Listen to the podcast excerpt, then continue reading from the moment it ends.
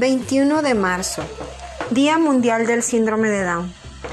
Este día fue definido en el 2012 por la Asamblea General de las Naciones Unidas para crear conciencia dentro de la sociedad del valor que tienen estas personas a pesar de su discapacidad intelectual, así como reivindicar sus aportes, derechos e independencia para la toma de sus propias decisiones y crecimiento personal.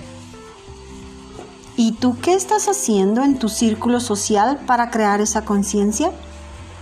¿Crees que usar calcetines diferentes o salir a hacer caravana como cuando llega el circo a la ciudad es suficiente?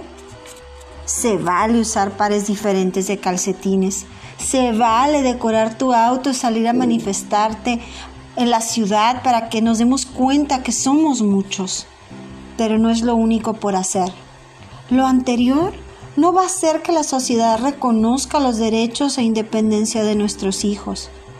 Eso no les dará el lugar en la escuela regular, ni en un trabajo remunerable, menos les concede una vida digna.